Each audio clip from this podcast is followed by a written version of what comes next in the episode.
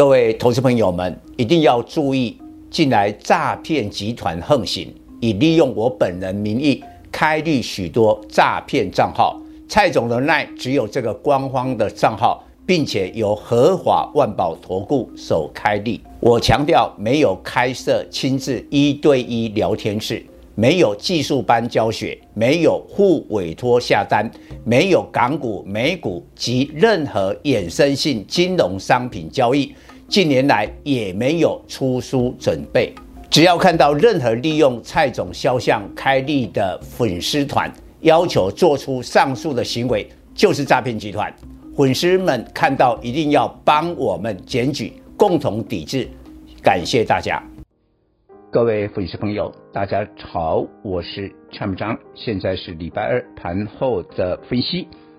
盘前就提醒大家，今天会涨，但幅度呢会非常的小，因为昨天我们看到美国股市虽然有惊无险收红，但是隐约之间开始有压力了。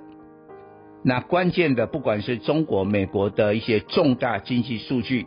依旧显示呢，经济有一些麻烦，所以在这个地方，大盘在礼拜一成功的站上季线之后，可不是你想象中的持续的大涨，甚至我们推断推断，下半周台股有可能会回撤季线的支撑。那因为台北时间礼拜三会公布了上一次联总会的会议记录。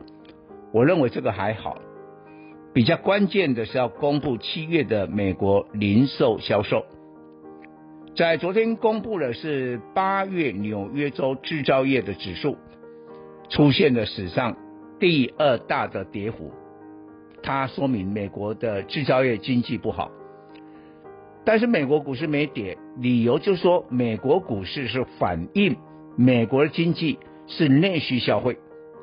制造业虽然重要，但不会影响整个大局。但是呢，目前我们掌握的七月零售销售，美国的情况可能不会太好。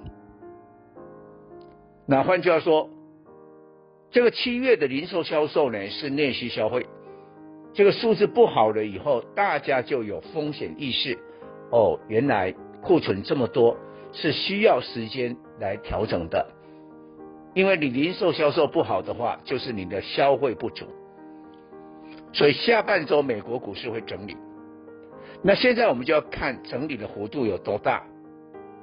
一般我们先认为啊，这个整理的幅度还不会太大。当然，我们也提防美国有一些这个呃零售通路商，像沃尔玛啦、家得宝啦。啊，他们也要发布财报，因为之前他们是比较偏利空的方式。那今天台股呢，要不是台积电撑盘的话，其实是翻黑。那最后只有涨三点呐、啊，等于没有涨。那外资连续第二天的卖超，所以外资这个部分是比较保守的。那我特别讲一个逻辑，这个逻辑我礼拜一的专题特别提到，大盘攻上基线之后的下一步。我们最近呢是跌升反弹的股票当家做主，是涨得比较多。但是你现在只要看到经济的数字不好的时候，你报这些股票你就报的有点呐、不靠谱。因为经济不好，你为什么要报一些跌升反弹？然后库存还是很多。最具体的就是大尺寸面板的 Drive IC。你看今天联咏、天力、天力最近呢涨得很凶哦，但今天开始这两档上不去了。上不去了，那你说手机晶片的莲花科这个状况第三季也不好啊，联发科今天也没涨啊，平盘，就涨一些 CDKY 啦啊这些比较高价的这个 IC 设计。再看一个证据，晶圆代工的成熟制程，联电、世界今天都没涨啊，是涨在先进制程的台积电啊，但反过来讲。下半年景气能见度最有把握的 IPC 跟网通，其实这一阵子他们没有什么涨，有的还在修正。为什么？那、你跌升反弹，为什么要抢这种股票？这股票没有跌到啊，但是呢，经济数据的出来是告诉你啊，经济不好的时候，你回头会报下半年比较 OK 的股票。所以你今天看 IPC 跟这个网通开始跌不下去了，指标性的股票开始上来了，开始上来了。为什么？他们最近的修正以后，今天很多的股票又回到了所有均线之上，比如说五日、十日的均线。所以我认为下半周，假如大盘回测季线的支撑，什么股票要爆牢？就是下半年景气比较好的 IPC 跟网通。以上报告。本公司与所推荐分析之个别有价证券无不当之财务利益关系。